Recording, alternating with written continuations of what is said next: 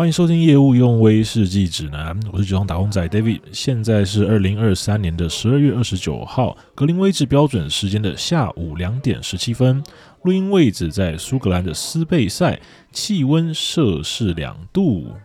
啊，新的一年啊，先跟大家说一声新年快乐，祝福大家身体健康，万事如意啊！好酒喝不完。那也跟大家汇报一下啊，David 这个搬家的状况啊，目前呢算是在仓皇逃难之中，把所有的家当都搬到这个新的住处里面了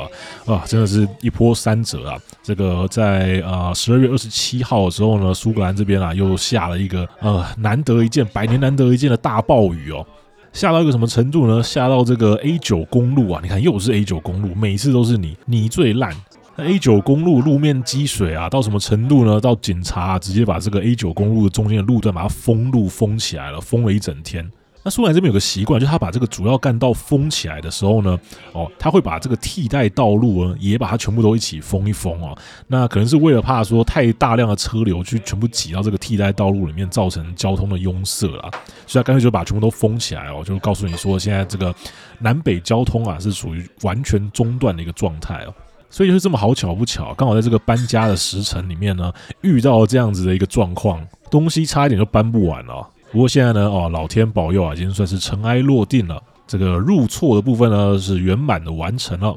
那刚刚大家听到说，这个 David 的录音位置呢是在苏格兰的 Space 赛区哦，那是不是搬家搬到 Space 赛来呢？哦，其实没有啦，是这个搬家完了到新年之间呢，还有几天的假期哦，所以就决定说呢，出个远门啊，来外面走一走。那目前 David 的坐标呢，是在苏格兰斯贝塞的这个 Craigellachie 小镇上的 Highlander Inn 哦，这个之前有介绍过的，啊，叫做高地人客栈或者叫做高地人小酒馆。那这是比较着重在这客栈的部分哦，因为呢，这个 Highlander Inn 啊，它在冬天的时候，也就是每年的十一月到二月份的时候呢，它会有一个威士忌的优惠专案。那这个专案就是说，你只要付两百二十英镑，你就可以两个人呢，在这一间 Highlander Inn 里面住两个晚上。这个价格呢，大概是台币的八千八百块啦，哦，大概一个晚上是大概四千四百块左右。不过呢，你只要住两个晚上，你们两个一共就可以获得两百英镑的扣打。这扣打可以干什么用呢？它可以在高地人的客栈，他所附设的这间高地人小酒馆里面享用他们的威士忌哦，来折抵他们的威士忌了。所以等于说，你住房费两百二十英镑哦，其中有两百镑都可以用在这个折抵威士忌上面哦，非常的划算。那这个优惠呢，是只有在每年的十一月到二月之间才有了哦，因为这个季节呢是苏格兰的旅游的淡季啊。不过我自己觉得说，这个季节其实是苏格兰最好的一个旅游季节啊，因为人比较少啊，那相对来说呢，这个店家的优惠也会比较多一点。相对来说的话，夏天哦，可能就比较不是那么的合适啊，尤其哈在八月的时候啊，这个苏格兰可以说是挤到爆啊，在这个爱丁堡呢，刚好会遇到他们的这个易碎节哦，所以可以说是人满为患。那爱丁堡真的没什么啦哦，David 就在这边良心跟大家建议啦，来苏格兰就不要可以的话，不要只玩爱丁堡啊，建议可以到这个高地啊，或者到离岛去走一走，这边比较多一点这个苏格兰纯正的特色。当然，爱丁堡有它的特色啦，可它是比较偏向呃是在欣赏这个城市的美啦。那如果你要一些文化气息比较深的地方呢，建议是来高地这边走一走啦，才可以体验到最纯正的这个苏格兰高地的文化。那冬天呢，是最适合我们这些蒸馏师旅行的季节啦，因为毕竟说在这个圣诞节到新年期间呢，酒厂通常也会在这段期间休场，所以我们就有多余的假期啊，可以在这段期间呢做一些旅游啊。有些人是回家啊，有些人是出国去玩啊。那我这次选择在苏格兰这边哦，稍微做一下这个国内旅游。不过在冬天的苏格兰旅游呢，也有几个坏处啦，哈，还是跟大家提醒一下。第一个就是说，它天黑的早，它可能呃晚上，不用说晚上，下午大概三四点的时候天就可能会黑了，所以你可以看的景点呢，都要把握在早上，可能九点以后天亮，然后一直到下午三点之间，哦，这个短短六个小时之内，你就要把你的行程跑完了。那另外呢，就是说，像刚刚提到的啊，在这个圣诞节到新年之间，很多酒厂是休息的。那就算他没有休息，还是正常营运的话呢，他可能也不开放参观，因为他导览人员都回家放假去了，所以在这个时候要预约酒厂导览就比较困难一点。那最后呢，就是说这个天气的部分啊，冬天的天气的确是比较恶劣一点啦。像昨天这个开车上来 Speyside 这边的时候呢，我就遇到这个大风雪、大暴雪。这个暴雪是来的又快又急哦，急到说这个路面都还来不及撒盐。所以就有一些积雪状况产生啊。那这些车辆呢，都只能以这个时速三十英里的速度慢慢的、慢慢的开哦，生怕说一不小心一打滑出了车祸。所以气候呢，也算是一个不定的因素了哦。在这段期间旅游的时候，要特别的来注意。不过呢，昨天是有顺利的克服路况啊，大概到晚上七点的时候呢，抵达了这个 Highlander Inn 啊，这个高地人客栈哦。那迎接我们的呢，当然是这个高地人客栈的主人啊，就是这个塔朱亚哦，揭穿打野先生。那之前的集数里面呢，有稍微介绍一下这个塔朱亚他怎么样来到苏格兰这边，那这个高地人客栈呢，又怎么样到达今天这样子的规模？那我跟塔朱亚呢，也不敢说是朋友了哈，不过我们也有过几面之缘啊。那通常呢，都是在这个他的高地人小酒馆里面。那听众，如果你有一天有机会来到这个高地人小酒馆呢，你就看到这个塔朱亚这位传奇一般的人物啊，他亲自在站这个吧台。那我觉得这个敬业的程度啊，是不由分说啦。不过呢，更可以肯定的是，这位塔朱亚他真的是站在吧台这边，是他感到最自在、最啊、能够让他可以发挥的一个一个空间了。就是比起说纯粹当一位老板啊，他更喜欢跟这些哦，在这个酒馆里面的客人啊多来一些互动。因为这边的客人组成呢，哦，大概就是一半一半啊。怎么说呢？一半是来自于国际的这个旅客啊，慕名而来来朝圣这个高地人小酒馆的旅客。那另外一半呢，则是这个当地的这些 local 啊，就是这个当地的常客。那昨天晚上也大概是这样子啦，就是有一些 local 就在这边啊喝着他们的啤酒。那也有呃远从这个加拿大啊，还有从日本而来的这些旅客，同样在这个小酒馆里面。那对于这些国际旅客呢，因为他们是慕名远道千里而来啊，所以他主要当然是要拿出他的这个看家本领啊，要拿出一些不会让客人失望的这个威士忌。那对于当地人这些 local 呢，这个小酒馆啊，就有有点像是他们的一个情报站的功能哦。在这个 Craigellachie 这个小镇、这个小村庄上面啊，发生什么事情啊？有哪一间呃餐厅啊，哪间公司在征人啊？那有哪一位年轻人在找工作啊？好，各种这种柴米油盐的问题啊，他最好他都要帮忙在帮他们这样安排妥当。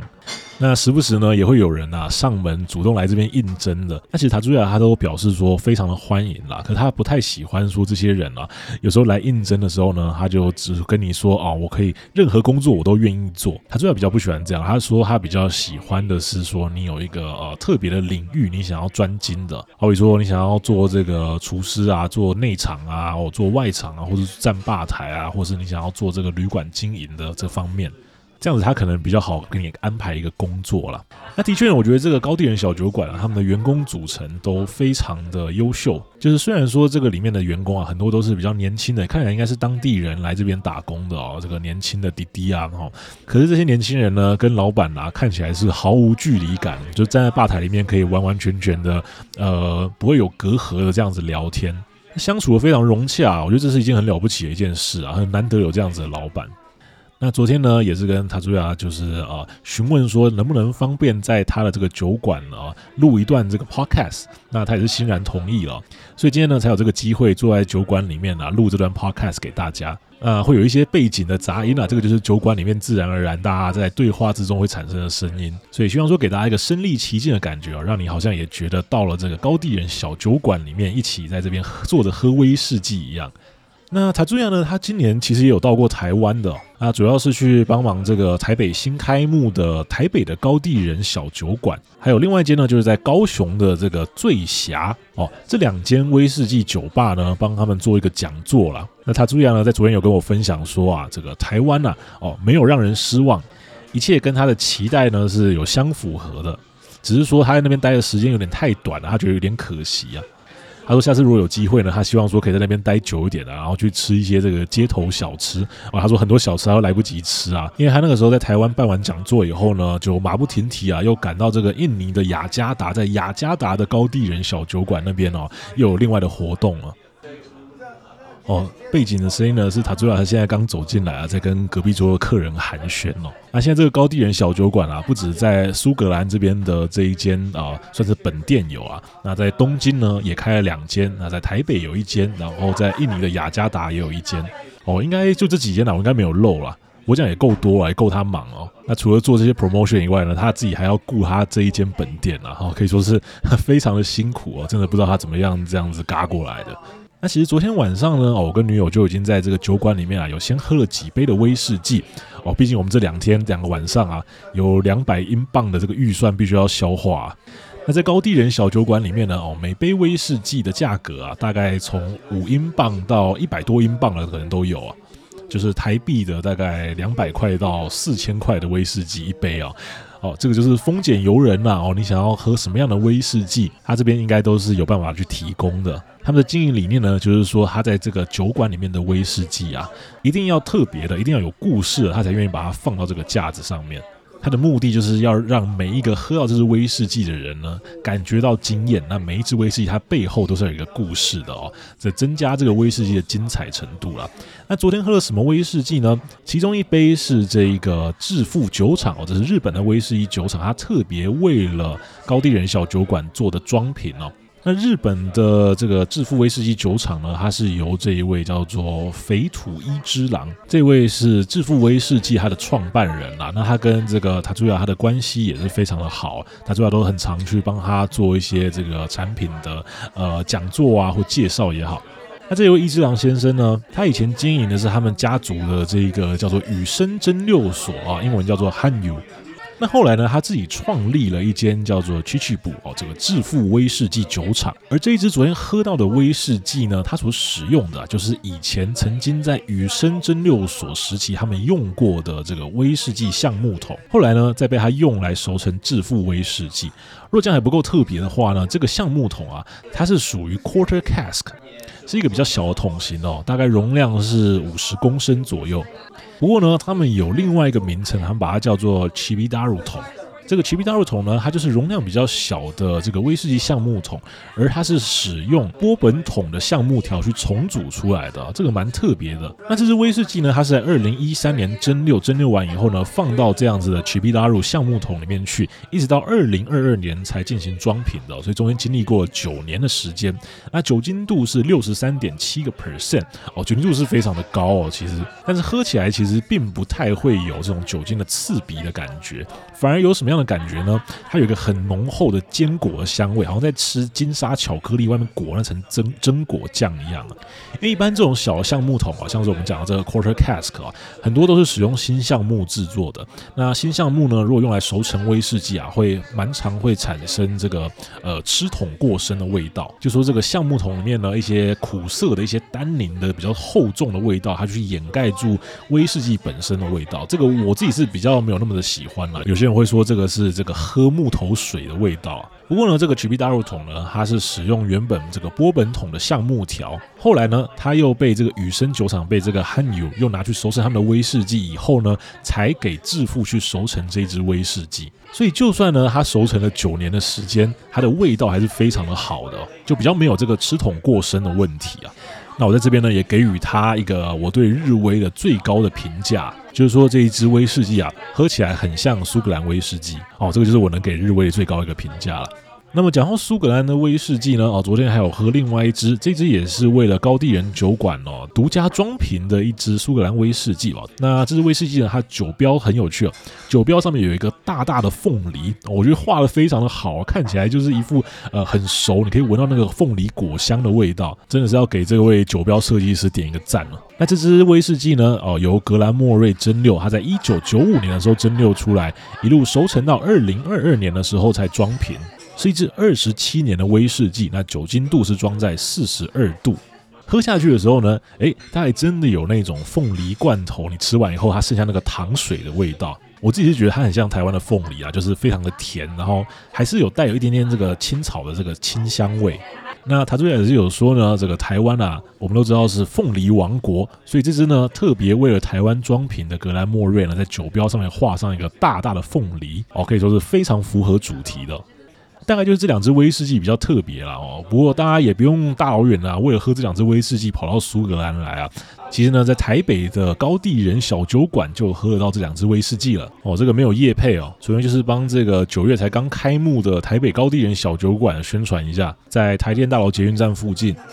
好了，那我们就进到这个节目的正题哦。今天这集节目呢，我们就来回答一下这个之前在 IG 上面发的各式各样的问题集哦。大家对于这个节目的一些提问，那提问的部分呢，有针对这个节目本身的一些问题，那也有针对这个威士忌制作的制成上面的一些发问。那另外也有对于苏格兰这边生活百态的一些好奇啦。不过问题是有比较多啊，大家发问的都非常的踊跃啊，所以我这边就啊挑几个比较有趣的问题来跟大家回答。首先呢，这些是有关于威士忌制成相关的问题啊。那第一题呢，听众问到说，这个酒厂里面最有价值的东西是什么？那这个问题其实可以分很多个不同的层次来回答哦。第一个就是说，酒厂可以卖钱的东西当然是它的酒嘛。那最有价值的东西呢，可能就是这个酒厂里面啊年份最老的这一桶威士忌啊。不过这个回答呢，就太铜臭味了，太肤浅了。我们知道说，一间酒厂啊，它没有这些里面的器材，它是没有办法蒸馏出威士忌的。那器材里面呢，对风味影响最至关重要，当然是属于它这个蒸馏器的部分。所以蒸馏器呢，它可能就是这个酒厂里面最有价值的一样东西啊。不过呢，再怎么好的器材，再怎么厉害的蒸馏器，如果我没有一位观念正确的蒸馏师啊，恐怕很快就要壮烈殉职了。一个有正确观念的蒸馏师啊，可以帮酒厂省下非常大笔的这个维护修缮的费用。这个在之前有稍微跟大家提过。所以呢，也许啊，这个蒸馏师才是真正在酒厂里面最有价值的一样东西啊。哦，当然这个是我自己啊，身为一个蒸馏师，往自己脸上贴金了哦。大家也可以分享一下，大家自己觉得说这个酒厂里面最有价值的一样东西到底是什么呢？好，那另外一题啊，这个听众的提问，他说他想要了解蒸馏师对于冷凝过滤，还有这个一一零五啊，这个就是叫做焦糖色素啊，哈，对这两样东西，这两样制成的看法是如何呢？还有这两个东西啊，冷凝过滤过的威士忌，还有添加焦糖色素的威士忌，是否喝得出差别呢？我自己的感觉哦，我不敢代表所有的蒸馏师啊，我也不敢代表所有的威士忌品饮者啦。但我觉得说，这个经过冷凝过滤的威士忌跟非冷凝过滤的威士忌这两个哦，喝起来还是有一些些的差别的。那至于添加焦糖色素的部分，因为添加的量通常一般很少，所以喝不太出差别。可是焦糖色素呢，也会有使用过量的问题啊，这个之后再跟大家提哦。如果你使用过量的话呢，可能就会让你这个酒里面带有一些额外的呃，不是威士忌。本身会出现的那种苦味。那其实呢，呃，这两个东西啊，对他的看法呢，如果你是这个节目的听众啊，代表说你对威士忌你会有进一步想要了解、想要知道、想要深一点去研究的这个心理。那么只要你带有这样子的想法呢，其实这个冷凝的威士忌跟这个添加焦糖色素的威士忌啊，它就不是为你各位设计出来的威士忌啦。我必须要老实跟各位讲，在现行阶段呢，这个经过冷凝过滤的威士忌，还有添加焦糖色素的威士忌，其实还是主要设。寄给这个普罗大众的普饮款式啊，那其实添不添加这个，有些人很介意，有些人觉得无所谓。可是我认为有一件事情要做到啊，就是说这个酒厂啊，必须要公开标示这件事情啊。那我自己认为是说，可以比现在再多一点的标示啊。现在的标示方法是说，你只要没有冷凝过滤，你可以标示；那你只要没有添加焦糖色素，你可以标示。可是，如果你有冷凝过滤，你有添加焦糖色素的话呢，上面就不会标示哦。我认为这样子是有一点投机取巧了哈。希望这个部分可以再标示的明确一点，这样子对消费者来说会呃比较知道说自己到底喝的是什么东西啊。哈，这是我自己一点小小的想法。那再来呢，有听众发问说啊，想要听这个调和相关的制程，还有呢，想要听这个酒厂导览的部分，还有特别点名这个旗红门酒厂啊，这个 David 的挚爱之一啊。那调和制成呢？哦，这个部分一定会跟各位做讲解的啦。不过这个调和呢，它其实就分成好几种不同的类别，好几种不同的方向可以去讲。好比说这个单一麦芽威士忌，它日常做这个勾兑，就是说把这个酒厂里面呢，同样一家酒厂里面的不同桶的威士忌，把它调和成一支单一麦芽威士忌，这样子也是一种调和，或者我们说这个是一个勾兑了。那另外就是说，你要怎么样去创造这样子的威士忌？那还有说，你要怎么样去创造一支真正的调和式的威士忌？我们叫做这个 blended whisky 哦，就是由这个麦芽威士忌跟谷物威士忌这两种去两相调和出来的威士忌。这三种不同的做法呢，就牵扯到三种不尽相同的概念。所以，一个调和师在从事这三种不同工作的时候呢，也会有不同的方向啊。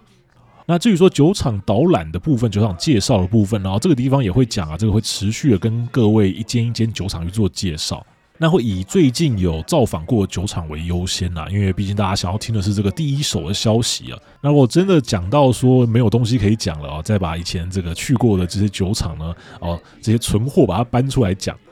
好，那接下来呢，再看到下面一位听众他提问说，David 对于这个八分之一桶的看法。这八分之一桶应该是我们所讲的这个 octave 啊，或者是我们刚刚所提到的这个 quarter cask，就是这个比较小的橡木桶。那其实 octave 跟 quarter cask 有时候是指的是同样一个东西，它有时候指的是不同的东西。因为我们说八分之一桶，它有时候针对的是这个哦雪莉桶，说这个 butt 它的 size 的八分之一，大概就是五六十公升左右。那当我们说四分之一桶的时候呢，它的主体是这个美国的波本桶。的 size，所以是两百公升的四分之一，诶，那差不多也是五十公升左右。所以有时候八分之一是等于四分之一的，但这也不是每次都这样子啊。所以你还是要看一下说那个桶啊，在威士忌的酒标上面标示它这这个 size 到底是多大。那当然也有八分之一桶，它是这个美国波本桶 size 的八分之一，那就更小了，可能只有二十几公升而已。不过不管是什么 size 的这个八分之一桶，或者说四分之一桶这些小桶型呢，小桶型有个问题啊，就是它的掌握度其实不是很好。那怎么说呢？就它熟成的速度可能会超乎你预期的快，因为这个东西它毕竟它不是业界使用来熟成威士忌的一个主流啦，所以一般呢，蒸馏师或者是说调和师呢，在使用这样子的桶型的时候呢，有可能会造成这个熟成过头，会有吃桶过深的问题。不过呢，哦，如果像是我们刚刚所讲到这个致富威士忌啊，它的这个 quarter cask，它是第二次甚至到第三次装填，它可能就可以熟成到跟一般我们使用这个波本桶熟成一样长的时间了，然后还可以创造出一些意想不到的风味。那其实坊间呢也很常会出售这样子的呃小的橡木桶啦，哦，可能就是让一些业余的玩家可以自己拿来 DIY，拿来熟成自己的威士忌啊或其他种的酒类。但是购买这样子橡木桶的时候呢，你还是要注意一下，第一个是这个橡木的品种啊，到底是哪一种的橡木？它是我们之前所提到说适合拿来做橡木桶的橡木呢，还是它其实它并不是属于这样子的橡木桶品种？那第二个就是说它的烘烤程度是否是有标示在这样的小型橡木桶上面呢？这些对于你未来熟成出来的威士忌的风味都是有影响的。好了，回答完这个威士忌制程相关的问题哦，在接下来这一块啊，是跟呃这个 David 的蒸馏师的工作相关的问题。第一位听众他提到的是说，啊，这个蒸馏师是怎么样去入行的呢？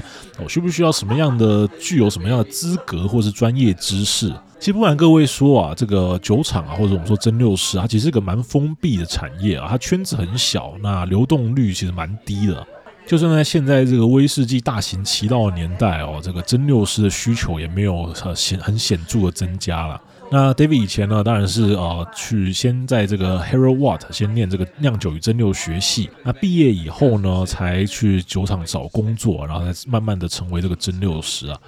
必须要说，这个 Harold Watt 啊，他虽然不是什么啊厉害的什么医师啊、律师资格考啊，他也不是什么高普考，他不是个铁饭碗哦。但如果你是第一次初进入这个威士忌行业，你没有任何背景的话呢，哦，这个 Harold Watt 还是算是一个敲门砖啦。只是说你还是要衡量一下，到底这个工作值不值得你再去呃花时间去取得这个 Harold Watt 的学位了。那其实一个专业的蒸馏师，他的训练是来自于实际的操作，还有理论的基础，你必须要有同时。有这两项东西兼具哦，就像我刚刚所讲啊，这个观念是非常重要的。所以其实如果你要白手起家成为一个蒸馏师，并不是那么容易的事情啊，至少还是要有人把你领进门了。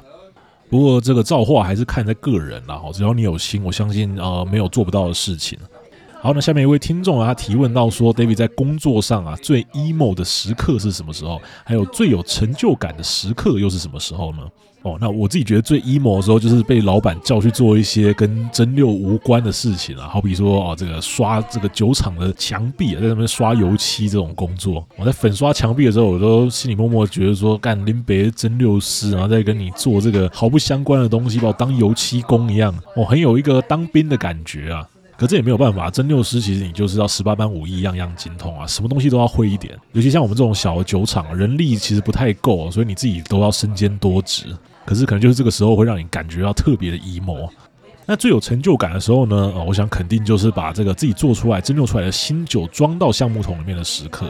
那其实不是每一位蒸馏师他都会呃从事这个装桶这个步骤啦。尤其在大集团旗下的蒸馏厂、大集团旗下的酒厂，他们很常会把蒸馏出来的新酒直接用罐车载到一个统一的装桶处。然后在那边做统一的装桶以后呢，再运回酒厂里面或运到其他地方去做陈放，所以不一定每个蒸馏师他都有这个装桶的经验啊。那我自己因为在这个比较小的酒厂哦，是蛮幸运的，刚好可以从事到从这个一路磨麦到装桶都是一个人监工啊，所以这个蒸馏出来装桶进去的威士忌就显得特别珍贵啊，特特别的有感觉，特别有成就感。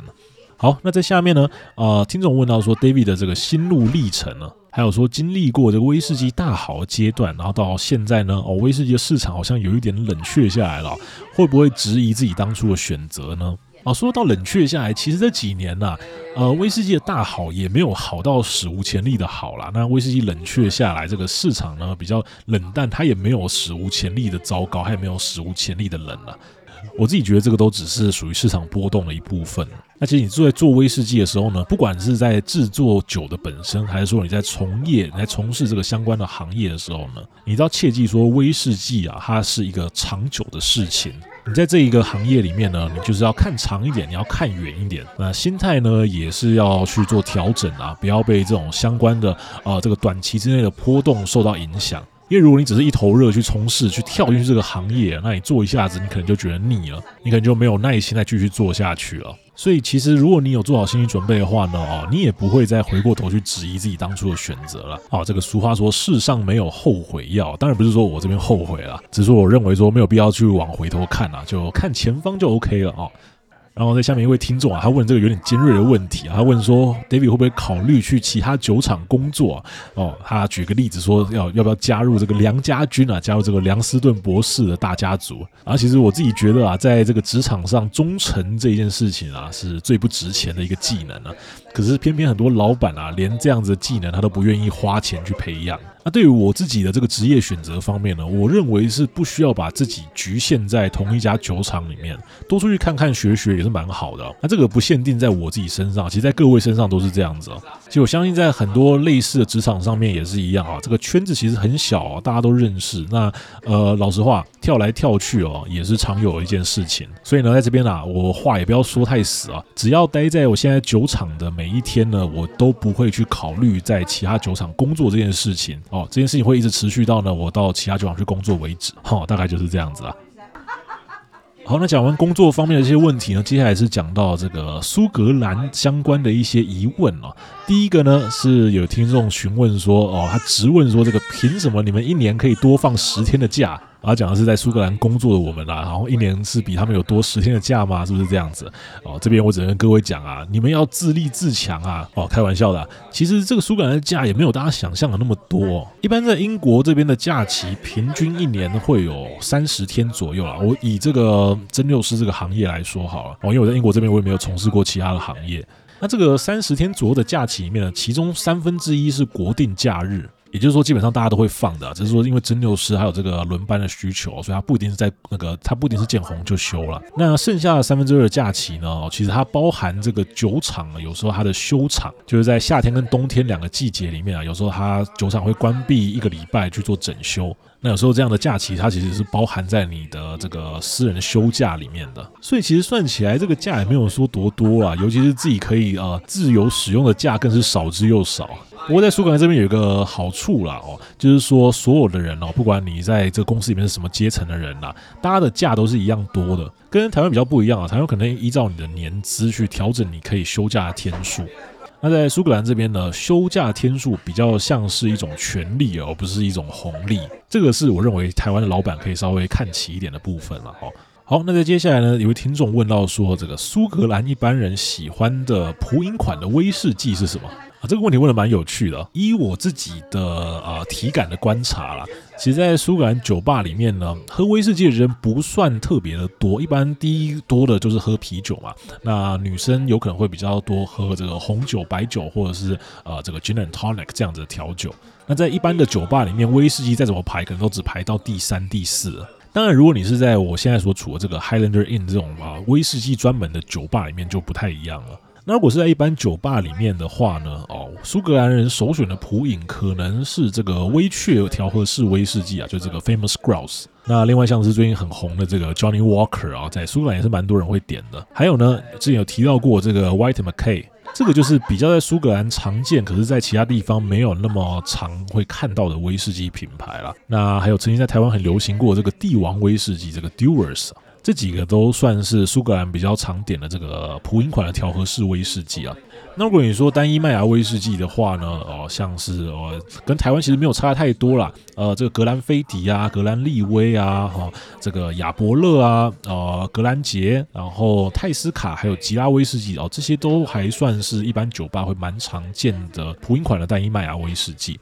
好，那在接下来呢，听众提问到说，这个苏格兰的新年是怎么样去庆祝的？在苏格兰这边的新年呢，有个特别名字啊，叫做 Hogmanay。所以你听到 Hogmanay 呢，其实就是苏格兰他们准备庆祝新年的这个仪式啊。那在以前的年代呢，其实我也是听说的啊，以前这个新年的庆祝，这个 Hogmanay 呢，它其实是比圣诞节来的还要盛大的。就是说苏格兰人重视这个新年，更胜于他们重视圣诞节。其实，在现在也看得出这样子的迹象了哈，就是说苏格兰呢，在新年的时候，有很多地方啊，这些主要城市里面，他们都会举办这个跨年的演唱会，然后也会释放一些烟火啊，跟台湾基本上蛮像的哦，只是烟火可能没有放像一零一那个马桶刷的样子那么的壮观了。不过在传统上呢，哦，这个苏格兰在新年的时候还有一个习俗啊，就是大家会有点像是我们的走春呐。就是在新年的钟声、午夜钟声敲响以后呢，大家就会轮流到亲朋好友的家里啊，去呃拜访，然后去跟大家讲新年快乐。啊，这个时候呢，这个东道主啊，他就会拿出威士忌，还有一个三明治给你吃。那这个是你到每一家你都要去吃、都要去喝的哦。那在新年的一个晚上，你可能就会经过四五家或六七家这个亲朋好友的家里哦。那到最后结尾的时候，就是完全是一个吃饱喝足的状态。那在新年的早上，我们以前新年早上很流行会升旗嘛。那在苏格兰这边的新年早上呢，他们会流行去跳水，也就是说，在新年的第一天呢，跳到这个冷冰冰的啊，它像湖啊，或是海边啊，看你附近哪边有水啊，就跳进去啊，好好的洗涤一下自己啊往年的这一些啊罪过啊，或者错误也好。哦，这个活动是蛮刺激的啊，我自己是没有尝试过啊。光是看这个他们的跳水影片，我就觉得说哇，真的是非常有胆识的一群人啊。不过这个就是传统上苏格兰会有的几个这个新年庆祝的活动。那最后呢，有听众问到 David 说，对于这个苏格兰独立的看法，因为我们知道说苏格兰近年来还是有一些独立运动正在发展了。其实苏格兰的独立运动呢，它是一个蛮特殊的一种形式的独立运动啊。因为毕竟说苏格兰它其实当初并不是被征服才加入这个大英国协里面才加入英国的。苏格兰当初它是以一个签约的形式去跟英格兰合并，然后成立出一个联合王国，这是它比较特别的地方。另外就是说呢，这个苏格兰独立运动啊，虽然说行之有年，可是近年呢，它其实慢慢的演变成一个啊，推动苏格兰重新加入欧盟的一种运动。所以大家其实比较着重的是在入欧啊，并不是在脱英这个上面。那其实大家对于独立运动的考量呢，并不一定是在意识形态上面啦。怎么说呢？苏格兰人其实对于自己是苏格兰人这件事情是都有认知的。可是同时呢，他们也认为自己是属于这个不列颠人，就是我们说 British 啊，他们也觉得说自己是属于英国的一部分，就是我们讲的这个 United Kingdom。只要你不要说他们是英格兰人哦，基本上就没什么事情了。那关于独立的主要考量还是在经济面的部分了。像这个支持独立人呢，他们可能会觉得说，就是脱离这个英国的市场啊，然后重新加入欧盟的市场，这样子对苏格兰人是比较有利的。而反对独立的这些人呢，他们则认为说，苏格兰独立以后啊，会脱离这个英国市场嘛，那也不一定有办法再重新加入到欧盟里面去，所以这样子有可能会造成对经济上面的一定的伤害啊。那我自己的体感呢？哦，因为我毕竟不是政治专业的啊，我自己是觉得说，这个老一辈的苏格兰人呢，他们会比较反对独立啊，他们对于这个英格兰的皇室呢，也是比较尊重的。而年轻一辈的苏格兰人呢，可能就会转向去支持这个苏格兰独立运动。哦，这个是我自己的一个体感的感觉啊，并不是一定准确。哦，那一般而言呢，任何形式的独立，我都是采取支持的态度啊，就是有点唯恐天下不乱了。可是还是必须要说啊，这个毕竟这个是人家的他国事务啊，这个不是我。我支不支持就可以改变的一件事实。有时候啊，人在假逼混那些话修啊，啊，不过就是借机呢，跟大家分享一下目前苏格兰独立运动的现况了哈。好，那回答完以上的问题呢，最后有一些问题啊，这个是针对 David 个人的。那第一个是有听众问到说，哦，David 想不想回台湾办个见面会啊？还是说有没有兴趣呃出个书？那不瞒各位说啊，其实 David 现在做这个节目呢，都是在累积一些资料还有经验啊。很多时候我也是在边做边学，所以要做以上这些事情呢、还是得看一下我的火候啊，要看一下时机，也要看一下我自己的支持度啊。那这一方面呢，哦，就还是要靠大家多帮忙，David 宣传一下，多多推广啊，让更多人可以认识这个节目啊。那这样未来呢，呃，这个看要办这个见面会，还是要出书的几率都会比较高一点啦。哦，言尽于此。好，那下面一题呢，哦，听众说，有人说你的声音很好听。好奇你长得什么样？哦，这个问题令我有点费解啊！呃，怎么会是有人说我的声音很好听？其实你自己可以点进去这个 podcast 去听一下，说你有没有认为这个声音好听？好，那好不好听，这个是个人喜好的问题啊，我就不给任何的意见。哦，David 自己自认说，呃，年轻的时候长得还可以啦，不过近年呢，随着年龄老化，有长得越来越像徐锦江的趋势啊，然后大家就去去想象一下，到底是长什么样子。那最后呢，就是一些这个听众的关于 David 的一些吹捧了哦。那听众说，今年辛苦啦，陪我度过无数个开车时间，受益良多，感恩。那还有听众说，感谢 David 在辛苦工作之余呢，还给听众带来这么棒的节目。这个以从业身份呢，对威士忌去做这个除魅啊。那有听众说啊，David 你好帅啊。那另外呢，还有说到这个 David 在苏格兰加油啊，新的一年也请多指教。现在有听众说，这个祝 David 新年快乐。那最后一位听众呢，他说要说就是想要感谢你啊，制作这么优质的节目，真的很赞。那以上啊，感谢各位听众的吹捧啊。那新的一年呢，哦，新的一季啊，我们现在是进入了第二季的悠用威士忌指南了。那也请各位多多捧场啊，多多指教。那在这个节目里面呢，我们也会顺着这个威士忌的制程啊，继续把这个蒸馏还有陈年的流程呢，啊，往下跟各位做讲解。那中间呢，也会穿插苏格兰各地的威士忌酒厂的介绍。让大家可以有一个身历其境的感觉哦。那也借我们今天这个悠用威士忌指南第二季的第一集，跟大家稍微说明一下未来的节目计划啦。啊，之后的节目呢，哦，请大家也敬请期待。好的，那今天节目就先到这边，感谢收听业务用威士忌指南，我是酒厂打工仔 David，坐标在苏格兰 Speyside 的 Highlander Inn，我们下次再会，感谢大家。